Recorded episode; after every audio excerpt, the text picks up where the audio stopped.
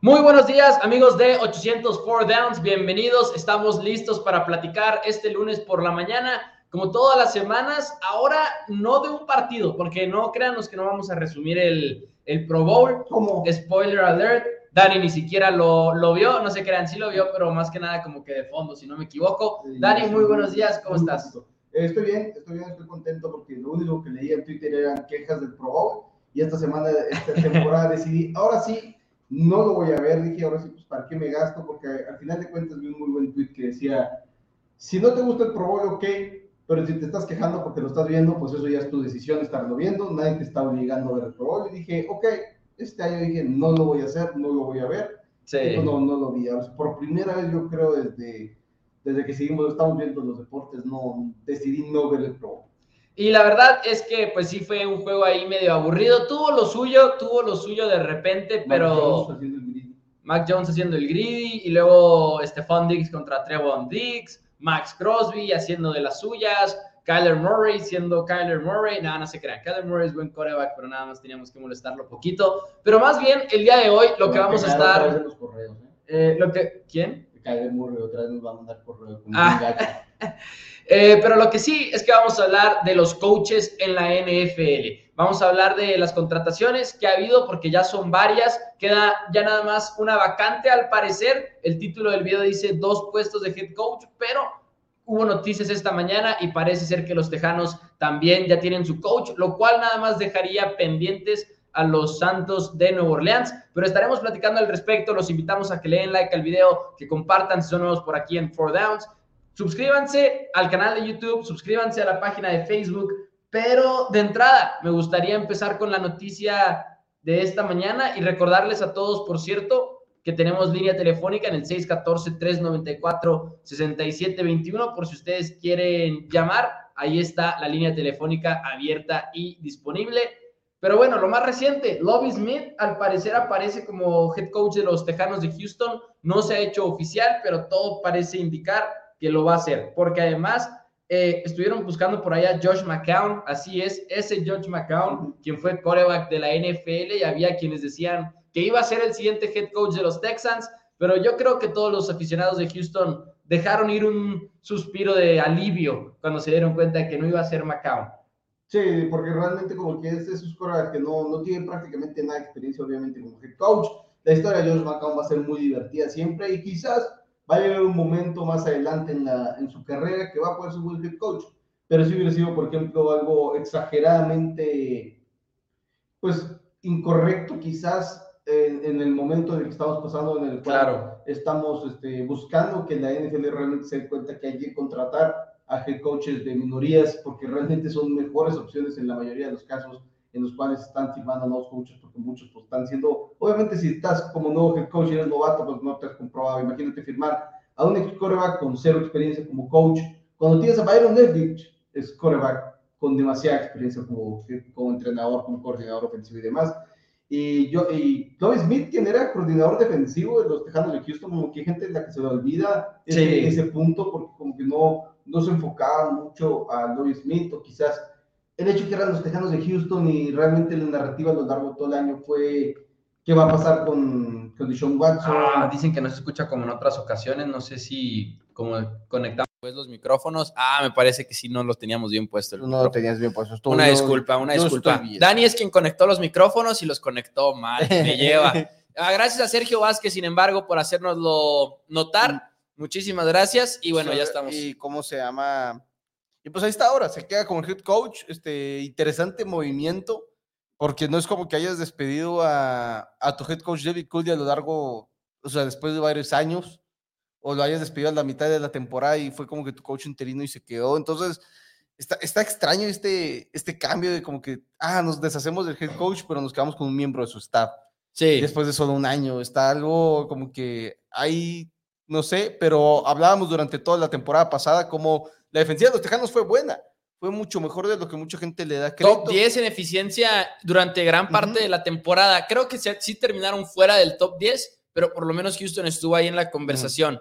Y pues head coach durante ya 13, 13 campañas, me parece que tiene como head coach, o 11 campañas, el, el cobre el Lobby Smith de los Bien podría de Chicago y los Bucaneros de Tampa Bay. Ay, no, también de Illinois, sí, cierto. Bien podría, bien podría resultarle al equipo de los Tejanos esta contratación. Veamos cómo le va a Lobby Smith. Sin duda es uno de esos coaches que, como dice Dani, de repente se nos olvidaba que estaba por ahí disponible, pero esperemos que le vaya bien a Lobby Smith.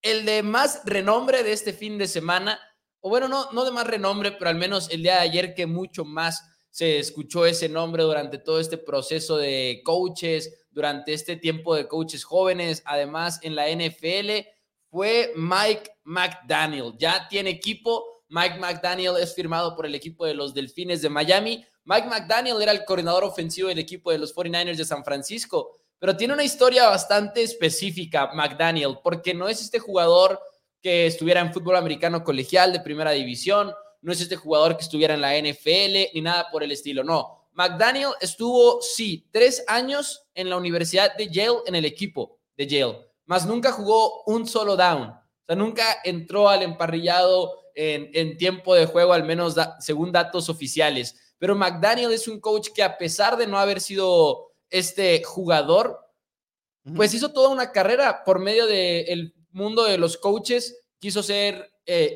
interno al final de cuentas en 2005 con los Broncos de Denver y ahí empezó a crecer, a crecer y ahora es un head coach. No sé si viste el tweet de Jeff Darlington, por ejemplo. No, no, no sé cuál. Hubo un tweet de Jeff Darlington que es reportero de, de NFL Network o de ESPN. De ESPN. De ESPN, sí.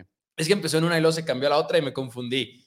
Y Darlington estaba con los Broncos en 2005 o igual era todavía de prensa y McDaniel de todas maneras le mandó su currículum al mismo Darlington y sale en su, en su objetivo de carrera ser un coach salón de la fama de la NFL a través de esta organización y aportándole a esa organización como por mientras. Entonces, lo logró. Hey, el que busca encuentra al parecer. Mike McDaniel, mis respetos. Ya llegó head coach, todavía no es salón de la fama. Todavía no es salón de la fama. no es salón de la fama, pero ya una experiencia bastante bastante larga, este, solamente un año como coordinador ofensivo, eso es como que quizás ahí el, la, duda en Mike McDaniel, pero al final de cuentas estábamos viendo el árbol de coaches que traen Kyle Shanahan y Sean McVay, que ya es un árbol bastante, bastante positivo, muchos entrenadores que les ha ido bien, Matt Everfluss, uno de ellos, uno de los más importantes quizás, y entiendo que los equipos van como que, bueno, ¿por quién vamos ahí? Y también volvemos a lo mismo que hemos dicho, el rumbo que está tomando la NFL, quizás la decisión más correcta es irte por un, este,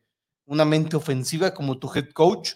Y no es porque la ofensiva sea más importante, porque no, sino que hablando también cuando tienes un quarterback de tercer año como lo tienes en toda tu Bailoa, tú no quieres estar cambiando la, la, la, vocecita en el oído que le está mandando las jugadas, que le está planeando la ofensiva y demás, quieres que sea lo más estable posible.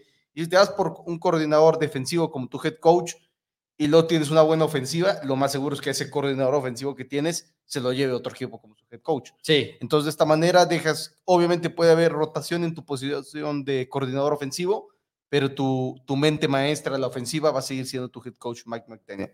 ¿Qué pasó? Puedes silenciar tu, tu micro, porque igual y también eso era parte de lo del eco que decían por acá en Facebook. que ya silenciado. Eh, traemos un relajo con el audio el día de hoy y mínimo ya no me siento tan mal porque ya los dos cometimos nuestros respectivos errores. Dice Alex Flores, hace tiempo que no veo el Pro Bowl, ya no es interesante, menos al ver los juegos que tuvimos en los playoffs, dice Alex Flores. El Pro Bowl siempre es esta experiencia rara en ese sentido, ¿no? Estoy de acuerdo con Alex Flores. Yo sí lo vi, yo sin embargo sí lo vi, eso sí les puedo decir. Y bueno, dice Mario Moreno, yo lo oigo perfecto. Muchísimas gracias al profe, gracias por estar por aquí el día de hoy. Pero bueno, McDaniel va a ser el coach del equipo de los Delfines de Miami. A ver cómo le va. Es difícil saber que, estás bien. ¿Te, acordaste del retiro de Tom Brady o algo por el estilo? Dice, yo los oigo perfecto. En fin, McDaniel, coach de los Delfines de Miami. Otra de las contrataciones que se dieron a conocer este fin de semana, Doug Peterson, con el equipo de los Jaguares de Jacksonville. Doug Peterson, quien comandó a las Águilas de Filadelfia al Super Bowl, incluso sin Carson Wentz después de su lesión. Se tomó un año, ahora sí que estuvo fuera del fútbol americano por un año, quizá preparándose, renovándose. Hay muchos coaches que deciden tomar esta estrategia este, de cuando los despiden, voy a desaparecer por un tiempo y el próximo año va a haber mucha... Especialmente cuando tienes como que ese potencial a así volver a una posición de head coach. Sí. Porque igual hay muchos que saben que su, que su oportunidad como head coach está, está lej- lejana Sí. y tienen que volver mejor como un coordinador, algo por el estilo. Como Dan Quinn, por ejemplo, que dijo, voy a ser Dan mi coordinador Quinn, defensivo. Jason Garrett, que obviamente pues de todos son, son Tremendo temas Jason Garrett. sí, Pero Jason An- Garrett An- al Salón de la Fama. Anthony Lynn con los... ¿Con quién está ahorita? Anthony Lynn lo acaban de firmar. No, ya estaba. O, o- sí, cierto. O sea, estaba con Chargers y luego desapareció y está con los. Ah, pues precisamente con los 49ers. Pero como coordinador, ¿no? Mm, Bueno, estaba como algo de... no, no, no es, es- no es coordinador. ese no, no, no, es coordinador. asistente head coach. Ajá. Y estuvo con Leones también en 2021. Mm. Bueno, es que no, mentira, estamos mintiéndoles a todos. En 2021, coordinador ofensivo de Ah, Leones sí, de sí, sabía que había sido coordinador. Sí, sí, sí, sí, sí. Sí, se lo llevaron como que para reemplazar a Mike McDaniel seguramente en, en, en 49. Dice Valentín Ramírez, escúpelo, Dani. Dice Alex Flores que te hagamos una prueba rápida. Dice Omar Antonio, buenos días, se escucha bien. Gracias, gracias. Es que al principio empezamos con otro micrófono, el de la computadora, y pues obviamente es una basura. Y luego- Entonces se escuchaba feo al principio y luego ya tuvimos que hacer el ajuste, pero gracias a todos por estar por aquí el día de hoy. Los invitamos, por cierto, a que le den like al video y recordarles, como siempre, que el 614-394-6721, línea abierta eh, y disponible para todos ustedes por si quieren marcar y hablar de lo que sea. Pero Doc Peterson me gusta la contratación, creo que hizo muchas cosas bien, creo que no es este coach del árbol de, de Shanahan y McVay, que es ahorita la norma en la NFL, Sí. quizá, pero es un buen coach y es un coach que creo innova bastante también en ofensiva. Y no bastante, es un coach ya probado que logró hacer de un, quarterback este, novato, bueno, en su momento no novato, pero pues intent- eh, lo logró hacer bueno, este, porque no podemos eh, sentarnos y cegarnos que Carson Wentz no fue buen quarterback. En un punto en su carrera, en sus primeros años, la lesión pues cambió todo eso y esa es parte importante de la razón del despido de Doug Peterson. Al final de cuentas tampoco podemos cegarnos a eso, a que fracasó en sus siguientes años Doug Peterson en el equipo de Filadelfia y Quizás aquí lo que más me causa ruido de todo esto es que Byron Leftwich quería firmar con los Jaguares de Jacksonville, pero Sí. dijo, no lo voy a hacer con el gerente general que tienes. Ese gerente general que toda la afición fue a burlarse de él en el último partido de la temporada, porque es una basura el gerente general, ha sido gran parte del problema desde cuando estaba Tom Coughlin ahí, que realmente la cultura en todo Jacksonville es mala. Dijo, no voy a ir a firmar con, con, con este gerente general, tráeme a este otro, hacemos este combo y todo perfecto. Y Jaguares dijo, no, mejor no, no te queremos aquí y se van a quedar con su gerente general y con Doug Peterson, lo cual es lo que me causa mi conflicto, es como que, ah, si, si era mejor opción Byron Leftwich, ¿por qué no tomas realmente la decisión correcta y, y te cambias de gerente general cuando realmente todos sabemos que es un mal gerente general? Es una de esas cosas que como aficionado de los Jaguares de Jacksonville debes de sentirte todavía bastante mal acerca del futuro, ¿no? Como Byron Leftwich literalmente fue y dijo eso de no querer ser Ujú. coach del equipo de Jaguares por el general Y, manager. un- y uno de los, este, Leftwich es el coordinador ofensivo de Tampa Bay, por Ujú. cierto.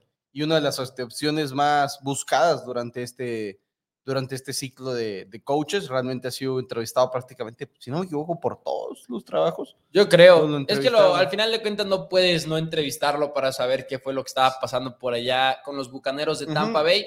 Y Leftwich tiene un perfil muy dis- tienen muy- un perfil muy distinto los, los dos.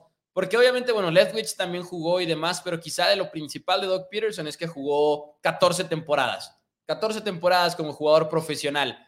Y vimos a un Peterson que le estaba haciendo las cosas bastante fáciles, creo yo, a Carson Wentz cuando estaba por ahí en Filadelfia, al inicio de su carrera y demás. Y Leftwich, lo hemos platicado aquí en el programa, es un coach que le va a pedir, cuya ofensiva le va a pedir más a su coreback. Le va a pedir que lea más cosas, que descifre más cosas y al mismo tiempo le va a dar más oportunidades y más puertas al coreback, pero siempre es como un, es un arma de doble filo, ¿no? O le hago muy simple la ofensiva a mi coreback, pero no hay tantas opciones, o la hago complicada, pero finalmente hay muchas más posibilidades y maneras de ajustarse. Es cuestión de preferencia y no es que una estrategia sea mejor que otra, ambas funcionan y han funcionado en el nivel más alto del fútbol americano, pero hay como para dejar en claro la, Y- y la Y diferencia. te casas con una en el momento en el que vayas por uno de los dos, te vas a casar con ella, este, los, la agencia libre, todas las planificaciones, todo Sí. tu staff se va a enfocar hacia esa cultura que quieres poner. Y recordemos que Peterson, su salida del equipo de Filadelfia, claro que hizo cosas malas.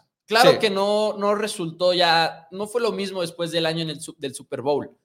Pero Lo que sí es que fue un coach que también salió más que nada por el, la relación que tenían con, con Carson Wentz, si lo recuerdas. Era como una relación ahí que se rompió y por ahí vimos que todo terminó cayendo poco a poco en la, dentro de la franquicia de las Águilas.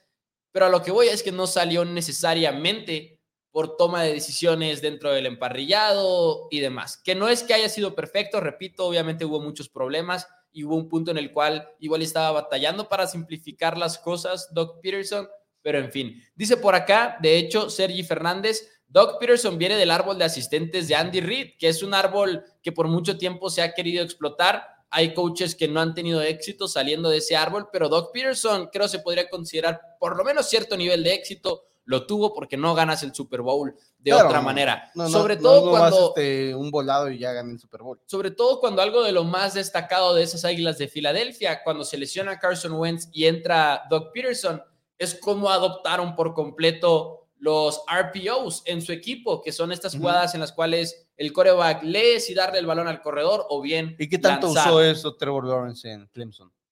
Mm, muchísimo, no sé, supongo.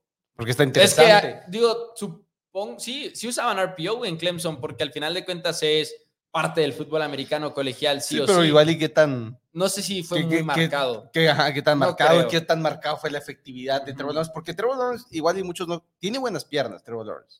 Muy buenas piernas. Es muy, muy, buen que puede, puede Ohio State lo sabe más que nadie. Puede correr bastante bien, obviamente no va a ser Lamar Jackson ni mucho menos, pero creo que está... Está está peldaños abajo de Joe Allen, pero está por ahí. Sí, sí, 100%. está por ahí, o sea, realmente no, no es este, va, a ser uno de los mejores corebacks corriendo el balón si le das ese tipo es capaz constantemente, va a ser y tiene muy buena presencia en la bolsa de protección. Yo creo Trevor Lawrence lo ves de cerca en esta temporada de novato que tuvo y obviamente sabiendo el contexto de que estaba en una muy, pero muy mala situación, creo que encuentras muchas cosas también por las cuales seguir emocionado con Trevor Lawrence. ¿Qué, onda que a veces nos olvidamos de... Ojalá que Doc Peterson lo logre. El fracaso de Urban Meyers. Fue... Sí. A pesar de que no... Fue rotundo, o sea, fue así realmente peor que Hugh Jackson. O sea, no, no es que lo olvidemos, es que simplemente olvidamos la magnitud de, de su fracaso. Dice por acá Valentín Ramírez, saludos. ¿Se acaban las posibilidades de que Kellen Moore se vaya de Dallas? Sí, Sí, porque no, eh, donde era candidato era en varios equipos, pero con Miami era donde más sonaba. Y sobre todo Miami tenía tres finalistas. Y cuando Brian Davoe es contratado por Gigantes primero, ahí fue donde yo dije, wow, en verdad le quedan dos a Miami y uno de ellos es Kellen Moore. ¿Te imaginas que Kellen Moore terminara firmando con los Santos de Nueva Orleans? Y luego se convirtiera en el Sean Payton 2.0. ¿Cómo? Se convirtiera en Sean Payton 2.0, el coordinador que dejaron ir los vaqueros de Dallas a Nueva Orleans. no lo dudo. Para que le vaya así idealmente durante los próximos 20 años. No, es gracioso, no entiendo por qué te ríes. Dice Martín Raúl, ¿creen que el próximo año los Cowboys, si no llegan lejos en los playoffs, Jerry Jones tratará de ir por Sean Payton? Yo creo que es muy posible. Finalmente, mira, si es un fracaso la próxima temporada por parte de los Dallas Cowboys, yo creo que McCarthy sí ahora está en muchísimo riesgo de terminar. Sí, porque es un coach muy veterano, ¿no? Estás como que, ah, le estamos dando oportunidad al, novato. Y es un coach que, te da, las cosas a andar. Y es un coach que le puede restar puntos el hecho de que no aportas tanto en día de juego, pero sí restas. O sea, ok, igual y McCarthy puede entrar y construir un programa ganador, una buena filosofía y cultura y todo lo que tú quieras pero igual el día de juego, como no manda jugadas, como es malo manejando el reloj, te está restando más de lo que te está aportando muchas veces en el día de juego y por eso necesitas ese éxito en los playoffs, en mi opinión, y creo que Cowboys bien podría buscar un head coach después del 2022 si las cosas no salen bien. Y... porque aparte está la situación del contrato de Dak Prescott y tampoco puedes hacer un cambio de head coach entrando al cuarto año del contrato de Dak.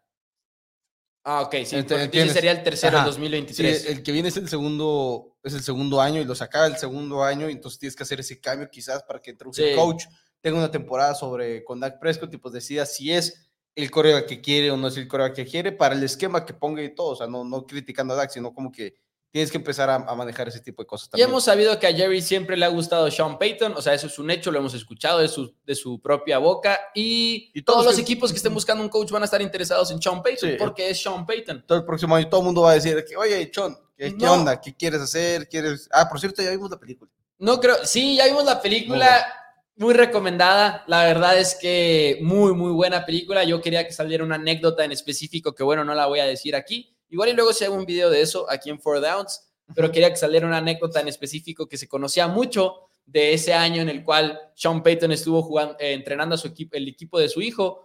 Y me gustó, me gustó mucho la película y sí se me hizo chistosa además. Y bueno, Kevin James siempre da risa. Entonces se la recomendamos bastante aquí en Four Downs. Tiene nuestro sello de aprobación jugando en casa de Kevin Jam- James. Que no sé si viste el video que sacó Kevin James en redes sociales, No, estoy 100% seguro. que es un video ahí como un sketch pues, de comedia al final de cuentas, hablando con, con Sean Payton de que si tenían un pacto, que cuando él se retirara como head coach, él se iba a tener que retirar como actor para que ya no tuviera que vol- volverlo a ver actuar. Y luego, bueno, sale ahí, no te voy a decir, Dani, para que veas lo- de quién que- sugiere que... va a ser su siguiente película, eh, Kevin James. Lo pueden ver ahí en redes sociales después. Ah, porque lo que vi ahora también se dio Mark Wahlberg, empezó a decir que quería hacer Bill Belichick. Ah, estaría raro, ¿no? Eh, pues estaría raro, pero como es muy amigo de... ¿Qué en específico contarías de Belichick? Porque es una película, no, no puedes hablar de su carrera. Tiene que ser como una historia en específico como la de Sean Payton. no Deflategate, Spygate, algo por el estilo. No sé. Pero no creo porque te Es tendrías que, que- meter al escándalo. No, y Y, es esta que- película no se mete al Y es escándalo. que lo que pasa es que Sean Payton se acomodó para la película porque... Sí, eh, de hecho es de Netflix. Es- es de cerrarte, Netflix. Es de Netflix. Eh, Recomendada. Sean Payton tuvimos la historia que contar porque fue suspendido un año. El perro en el draft, dice Jair El perro en el draft. Y, y ese sería el único problema con una película de Bill Belichick que, que no, no hay nada que contar más que el tiempo durante la temporada regular. O sea, Belichick siempre está en la... Sean Payton fue la historia como que, ah, se salió, pasó esto, esto y esto, y por eso hay una historia que contar de Sean Payton. Sí, pero bueno, Mark Wahlberg lo puede eh, intentar. Dice, buena película, honestamente no me esperaba esa sorpresa del final. Ah, ya sé que eso, no sabía qué sorpresa estaba hablando y luego ya me cayó el 20. Yo, yo más o menos, pero Donde se bueno, muere Sean no lo quiero decir. Dice por acá Caleb Morales, desgraciadamente no, esto en respuesta Ah, Valentín a que si los Raiders sean contendientes para el próximo año con McDaniels. Dice, mala decisión ir por McDaniels. Lástima, mis Raiders, una temporada más de fracaso. Ahora una si, si no estamos contentos con McDaniels, que personalmente tampoco creo que sea la excelente firma, Ni yo. no es una temporada. Ah, no, no, claro, claro, va a ser más. va, va- va a ser más años con McDaniels ahí en, a menos de que sea Urban Meyer, Eh, Hugh pero, no va, a- Jackson. pero no va a ser Urban Meyer. Es que Hugh Jackson le dieron dos años. Dice Alex Flores que qué Más, película... Hugh Jackson le dieron dos años y medio, ¿no? Sí. Alex Flores pregunta que qué película estábamos hablando. Jugando en casa, está en Netflix, es la película de cuando Sean Payton estuvo suspendido de la NFL y en ese tiempo entrenó al equipo de sexto año de el- del hijo. Entonces, es una historia real, técnicamente, obviamente, pues está hecha comedia, entonces no es una representación tal cual de los hechos, pero es una historia bastante divertida y creo que la manejaron muy bien. Entonces, la recomendamos bastante. Pero Y- bueno, y Josh habla- McDaniels, Josh McDaniels, estoy de acuerdo contigo, estoy de acuerdo con, con Caleb de que no van a ser contendientes los, los Raiders. No- Yo no los veo como contendientes el próximo año, menos aún en una división que tiene a los Chargers con Justin Herbert, a los Chiefs con Patrick Mahomes y a los Broncos que tienen nuevo coach y que en una de esas sí terminan llevándose Sí, si a, terminan con Aaron Rodgers, la por situación va- ejemplo. porque Josh McDaniels se paró en, en frente del micrófono y nos mintió todos directo a la cara diciendo que lo que le atrajo era heredar a un quarterback top 5 en Derek Carr. Y creo que todos sabemos que no es un quarterback top 5 en la NFL. Ahora, es por demás, no puedo tampoco saltarme al barco de que a McDaniels apesta y es un hecho de que no la va a armar como head coach, simplemente porque no la armó cuando estuvo con los Broncos de Denver. No puedo subirme a ese barco, que creo que es en el barco en el cual está hay muchas, muchas personas, porque McDaniels es un coach que, bueno, como coordinador ofensivo, su éxito es innegable. Igual y no es Pero- McVay. pero yo tengo ese miedo de todos modos. Igual y no es Shanahan y todo eso, pero es un coach que hablamos de Tom Brady hace poquito ahora en el especial de Tom Brady, de cómo jugó en muchos esquemas y demás y muchos sistemas. ¿Quién era también quien estaba aportando ese tipo de ajustes? Era el mismo George McDaniels. En el 2007, la revolución del spread y luego regresar a ofensivas más tradicionales. Incluso 2021, de saber qué ponerle en el plato y qué no ponerle en el plato a Mac Jones. Yo creo que McDaniels es un muy buen coach en cuanto a las X y las O's. Y simplemente igual y aprendió estos años fuera del emparrillado y, va a ser un mejor líder y va a ser un mejor comandante, vaya, del equipo. Repito, no, no es mi firma favorita definitivamente de este ciclo. Pero tampoco es como que Raiders tuvieran... No creo que su uh, elección. Seguro va a tener éxito. Ajá, pero ajá, y yo realmente me preocupo porque no ha habido nadie del árbol de coaches de Belichick que funcione. Eh, sería la segunda oportunidad y aparte han sido fracasos bastante rotundos. Brian Flores no fue un fracaso rotundo. No, no fue un fracaso rotundo, Brian Flores, pero... Es la excepción. Bueno, Brian Flores podría ser la excepción. Tampoco fue el, mejor de los éxitos y debería seguir siendo head coach, ok. Brian Flores podría ser uno de los éxitos que tuvimos, pero al final de cuentas no sé si algo tiene que ver ser una mente defensiva y haber perdido de esa manera. Igual... Ahora, es justo... Ahora, pero, okay, No, no quiero ponerlos en la misma conversación, pero yo siempre voy a tener una, un cierto freno a coordinadores ofensivos de corebacks de primer nivel.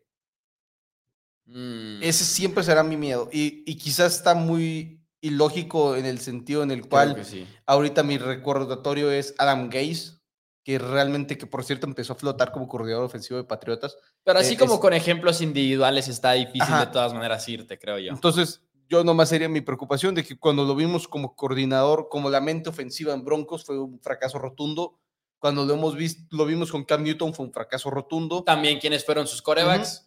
La temporada pasada, uno de ellos fue su elección, Tim Tebow fue su pick. Ah, no, yo no digo que ah, yo no digo que no haya sido su pick, digo, finalmente Tim Tebow no resultó. No, no, no resultó. No era lo que quería McDaniels que fuera. Con los Patriotas de Nueva Inglaterra, creo que fue, entre comillas, muy buena temporada ofensivamente porque tenías un coreback novato, pero varias firmas que hicieron, como la zona de Junior Smith y la de Hunter Henry, Hunter Henry funcionó, pero no hicieron lo que se suponía que íbamos a hacer con ellos. Entonces, no sé, o sea, tengo mis... Ahora, eso no es necesariamente malo. Cuando termina siendo una ofensiva eficiente, no es malo, porque el yo decir, ¿sabes qué? Hoy voy a salir en playera y shorts a la calle y luego que empieza a llover, no porque se suponía que iba a usar playera y shorts, no significa que siga siendo una buena idea si está lloviendo en la tarde, ¿sabes? Entonces, creo que el hecho de que McDaniels de todas maneras comandó una ofensiva que fue eficiente y lo sabemos y lo platicamos aquí en el programa, No, lo, no le reprocharía que no se fueron con su plan original. Definitivamente no le reprocharía eso. Ahora, con Raiders también se va a tratar de lo que hay en el equipo de Raiders, ¿no? Porque sabemos que no es el equipo más talentoso, sabemos que es Derek Carr. Yo simplemente digo, no se me hace tan un no definitivo y creo que puede haber aprendido mucho de esa primera experiencia como head coach y luego volver a Patriotas. ¿Quién sabe? Al, final de cuentas, si estás en los, en, si eres los Raiders, estás en una situación incómoda en la cual no hay otra mejor opción de coreback realmente disponible, quizás, porque no vas a ir por Aaron Rodgers seguramente. Y esta es una división con dos corebacks jóvenes que están haciendo muy buenos resultados. Realmente en Patrick Mahomes y Justin Herbert. Obviamente la temporada pasada ellos dijeron, pues entre comillas, fracaso para los y no llegar a postemporada. Entonces, una situación complicada y todo se hace mucho más complicado, como decimos. Si Aaron Rodgers, Russell Wilson terminan en los Broncos de Denver porque son equipos muy completos que carecen de un coreback, carecen de ese mariscal de campo y cualquiera de esos dos en ese equipo con una línea ofensiva estable, un ataque terrestre que ya quiero ver a Javonte Williams de nuevo, este, todo, todo te puede complicar mucho la vida si eres los Raiders de Las Vegas. Ahora Sergi Fernández dice lo que todos pensamos de lo de Colts, de que bueno, eso sí, McDaniels manchó su reputación por dejar tirado a los Colts y ahora le dan una oportunidad con los Raiders. Dice Omar, ahora sí, pasando a otro tema, ¿qué tal? Brian Double, coordinador ofensivo del equipo de los Bills de Buffalo, es firmado como head coach por parte del equipo de los Gigantes de Nueva York. Me gusta Brian Double, creo que es en gran parte uno de los responsables por el mismo desarrollo de Josh Allen y por lo que hemos visto en esa ofensiva que también ha sido muy vertical, que también ha encontrado muchas respuestas en el juego aéreo. Simplemente yo tengo mi duda acerca de con qué va a trabajar Brian Davo, porque es Daniel Jones, por lo menos por la temporada del 2022, todo indica que va a seguir siendo eh, Daniel Jones porque no hay muchas opciones en el draft, porque no hay alguien en agencia libre o porque igual y no van a ser de los que van a meterse a la conversación de ir por Aaron Rodgers, porque igual el mismo Aaron Rodgers no quiere irse con, con el mismo equipo de los gigantes de, Nueva York. Me gusta, sin embargo, la contratación. Creo que es un coach con una buena mente ofensiva. Vamos a ver cómo le va. Lo que sí es que si en 2023 Brian Double no quiere seguir con Daniel Jones, la directiva definitivamente no debería de forzarlo. Y al final de cuentas, hicieron un doble cambio en el equipo de los Gigantes de Nueva York. Eh, se retira de la NFL, el gerente general, traes a un gerente general que era miembro del staff de administrativo del equipo de los Bills de Buffalo. Y cuando haces ese tipo de cambios, es comprensible que un gerente general primerizo diga, ¿sabes qué? pues me quiero ir con una mente que ya conozco, me quiero ir con alguien que ya estoy establecido y me voy con Brian Dabol. Obviamente es parte de todo este desorden que hubo sobre la demanda, demanda de Brian Flores, es donde inicia la demanda de Brian Flores quizás en el hecho de que Belichick se confunde, entre comillas, y, le dice a Brian, a Brian Flores que cree que es un hecho que ya está contratado para los gigantes de Nueva York, previo a su entrevista, y el hecho era que era Brian Dabol el que querían firmar. Y es entendible ese sentido. Y luego empezaron a salir rumores, no sé si los viste también, que Brian Dabol se iba a salir de Bills de todos modos. Oh, porque no estaba contento en Bills, ¿verdad? que Brian Dabol iba, que quería ser coordinador ofensivo de Brian Flores. Mm. Que si Brian Flores iba a conseguir un trabajo como head coach, que quiere irse como coordinador ofensivo, que porque no está del todo contento con Sean McDermott. Me gusta de todos modos la firma de Brian Dabol, creo que puede ser una buena, una buena mente. Al final de cuentas, todas las contrataciones de coaches sin experiencia como head coach, todas van a conllevar un riesgo. Sí. Todas conllevan un riesgo y por eso hay muchos equipos que dicen, mejor nos vamos con alguien que ya tiene, que lo hemos visto. Pero igual es entendible que otros equipos digan, ¿sabes qué? Necesitamos como que esa chispa o necesitamos esa, esa promesa. Todos los que van por un coordinador como Mike McDaniel. Oye, si le pegaste a Mike McDaniel como le pudieron haber pegado los Rams a Sean McVay, como le pegaron acá el Shanahan los 49 en San Francisco, tienen la posición de head coach solucionada igual hasta por dos décadas. Y realmente creo que hay que, hay que tomar en cuenta también eso. Y Brian Dabol es un coach joven también, que si le atinaste, wow, estás, estás perfecto ahí. Dice por acá una pregunta muy eh, random, pero de todas maneras una pregunta que creo merece ser contestada. Daniel Jones tiene manos pequeñas, por eso pierde tantos balones, pregunta Sergi Fernández. Tuve que checar de inmediato y no, yo no diría que tiene manos pequeñas porque son de 9 y 3 cuartos, según mockdraftable.com, lo cual, para ponerlo en contexto, está en el percentil 60 de la NFL entre corebacks, lo cual quiere decir hay está dentro de los del mejor 60%, por así decirlo. O sea, hay 40% de corebacks que tienen manos más grandes que él. O sea, no sé la razón. ajá, ajá, o sea, ¿mande? No sería la razón. No sería la, razón. Pero sí, pierde muchos balones Daniel Jones, eso sí. Dice por acá Valentín Ramírez, a Daniel Jones habría que darle otra oportunidad. Tiene beneficio de duda por vivir parte de la era de Garrett. Y no nada más eso. Este es su tercer head coach. O tercer coordinador. Es su tercer head coach. ¿Es cuarto año? Es su tercer head coach. ¿Es cuarto año de Daniel Jones? Es que no sé. Eh, probablemente. Es 2019 si es el cuarto año, sí sería el tercer head coach. Es su tercer head coach con el equipo de los Giants de Nueva York. Anterior. Y John este, Mara salió y dijo, y John Mara salió y dijo eso precisamente en su declaración cuando anunciaron el general manager. Él dijo, hemos echado a perder el desarrollo de Daniel Jones y necesitamos ver cómo le va a ir ya con, un, con algo. Vamos a hacer las cosas es bien. Es un peligro en el que están los Cardenales de Arizona hasta cierto punto esta temporada, porque es el cuarto año de Kyler Murray. Y lo estás dejando con Cliff Kingsbury por cuarto año. Y si no. es un balance difícil. Kingsbury es uno de los coaches que están en los asientos más calientes camino al 2022. Pero yo creo de todas maneras que Giants, o sea, hablando de Giants y de Daniel Jones, yo de todas maneras creo que no debes de tenerle tanta paciencia. No. Ok, vamos a ver qué pasa en 2022. Pero si Daniel Jones sigue mostrando los problemas que ha tenido otra temporada más, incluso a pesar de que sea su tercer head coach, creo que también es su tercer coach de línea ofensiva, lo cual es muy importante también porque todas las protecciones del coreback y demás se basan en esa línea ofensiva, hacia dónde deslizas, cuáles son las jugadas, no, no jugadas, sino las designaciones para cada tipo de protección y demás. Todo eso también importa muchísimo y a pesar de todo eso, yo digo, Giants debería tener cuidado con ser de más de pacientes. Y si en 2020, 2023 tienes una opción adelante y tómala. es lo que hemos, hemos, visto alrededor de toda la NFL. Lo que va a ser interesante es si deciden agarrar la opción del quinto año de Daniel Jones, porque les, te puede salir excelente tomar la opción del quinto año si de repente Brian Dabol hace Daniel Jones un buen coreback, pero te puede salir como las Panteras de Carolina, Ujú. con Sam Darnold, que ahorita las Panteras no saben No. qué hacer, con que Sam Darnold le tienen que pagar Bueno. 25 millones el próximo año. Pero ahí la diferencia es que Sam Darnold tampoco había demostrado estar a ese nivel, ¿sabes? Daniel Jones tampoco.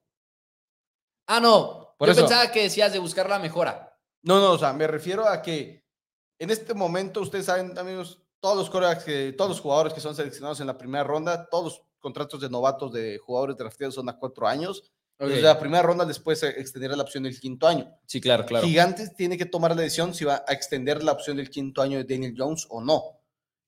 Y si lo haces, en automático, a diferencia de años anteriores, esa opción de quinto año está 100% garantizada en el nuevo CBA. No, no, te lo, no lo puedes No, cortar, no lo vaya. puedes cortar, ese O lo dinero- puedes hacer, pero está muy difícil. Ese dinero ya, no, lo puedes hacer, lo puedes Sí, sí, cortar, sí. pero ese dinero Tom se lo vas a tener que pagar. Sí, sí, sí. Entonces ahorita Gigantes tiene que va, va a tener que iniciar con tomar esa decisión y creo que ahí nos vamos a empezar a ver y a realizar qué, qué, qué realmente es lo que ve Brian Daboll en Daniel Jones. Porque si no tomas la opción del quinto año, creo que es muy claro lo que él ve en Daniel Jones.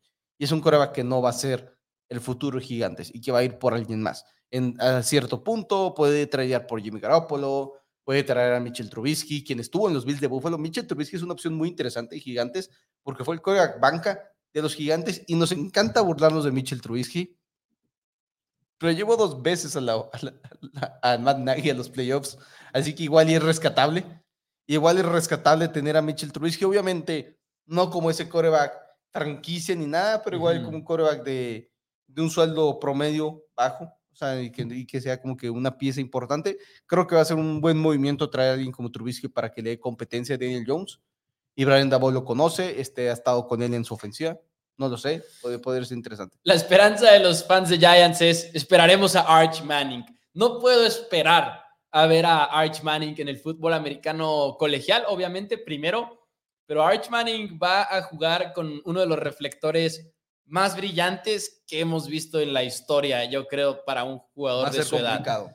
Porque incluso, ok, sí, claro, Peyton, Eli también, Archie Manning jugó. Sí, sí, sí, pero Nah, es 100% no, no. diferente. Es 100% diferente por muchas razones. De entrada, el hecho de que Peyton va a ser siempre uno de los mejores de todos los tiempos.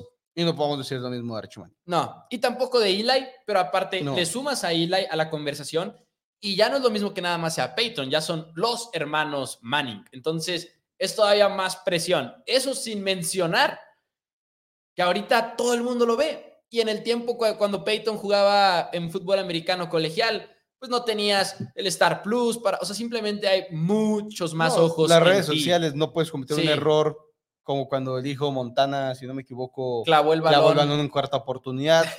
Eso, si hubiera sido cuando Peyton lo hizo en colegial, digamos en el 97, 98, ah, hubiera salido en los highlights de Sports Center y todo demás, pero Por se hubiera perdido.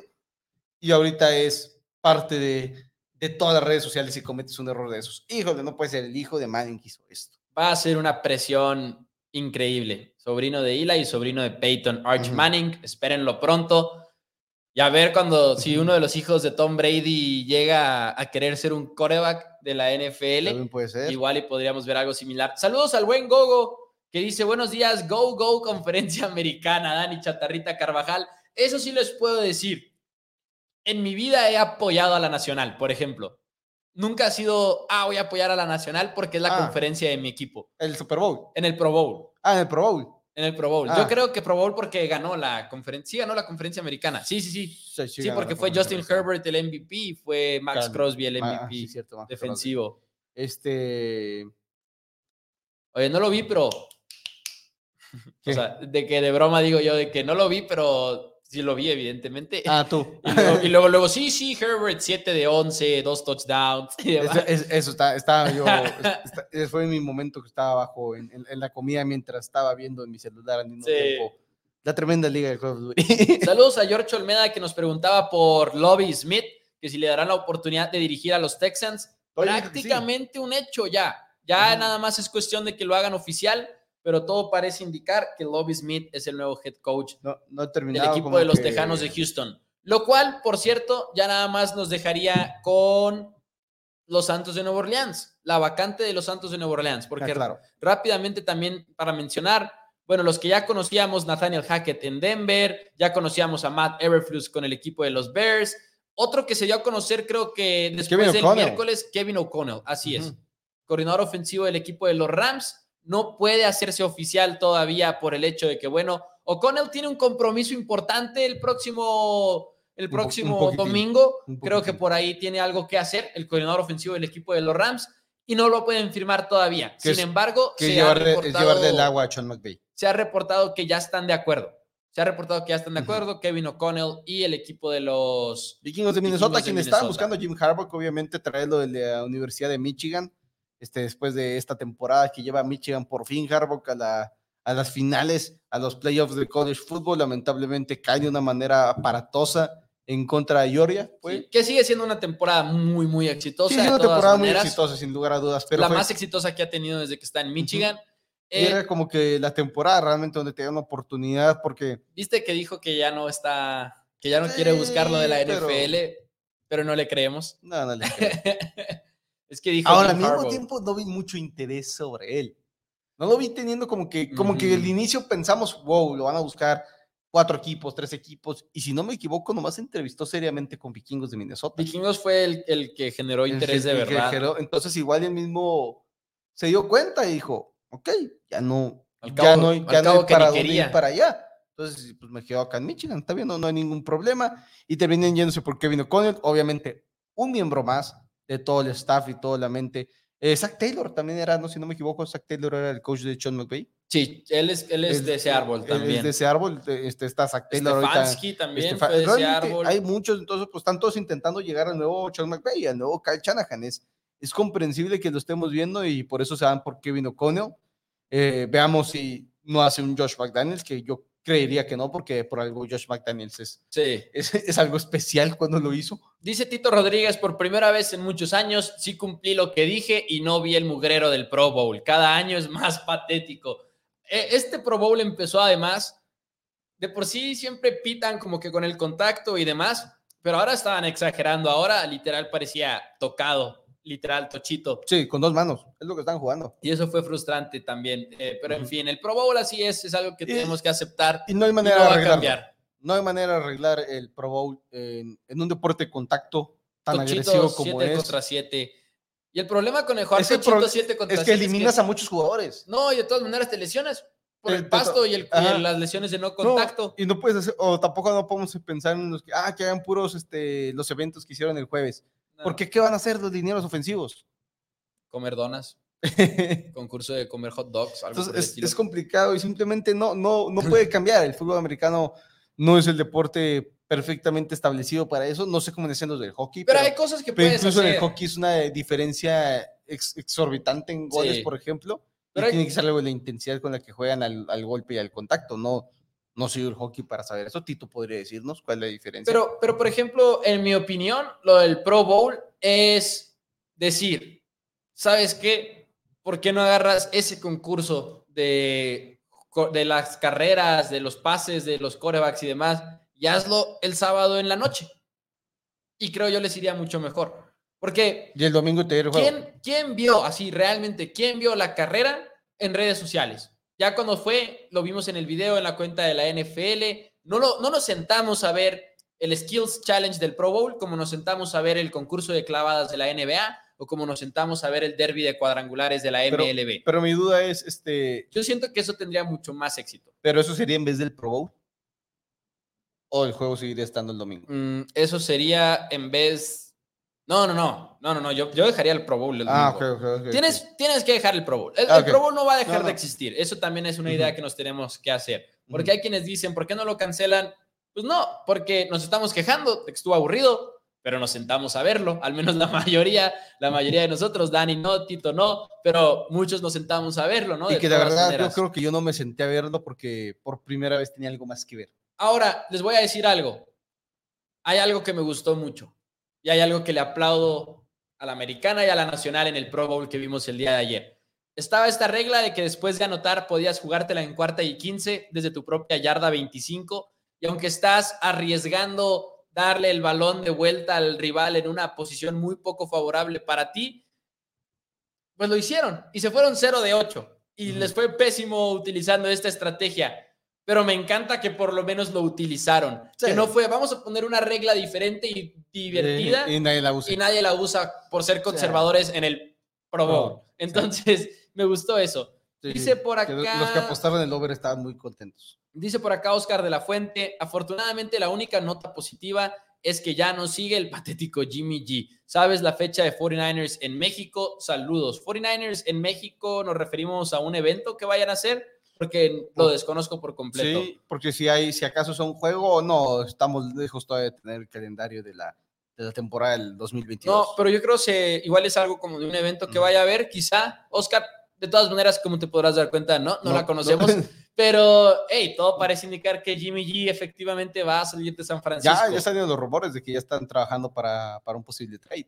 que, que era lo que esperábamos al final de cuentas. Y es algo que le ha funcionado a los Rams, a los Rams de Los ¿Qué crees Ángeles. que van a dar por él? Le ha funcionado a otros, incluso a los Chiefs de Kansas City, porque se nos olvida que los Chiefs tenían a Alex Smith y estaba ahí Patrick Mahomes y dijeron, vámonos con Patrick Mahomes a Mm, empezar. mm. Bien pudieron quedarse ahí como sentados en la, entre comillas, mediocridad de, no, ya tenemos a nuestro coreback y hemos ganado juegos Que con estamos siendo él. eficientes y todo eso. Sí, ¿Qué van a dar por Jimmy G?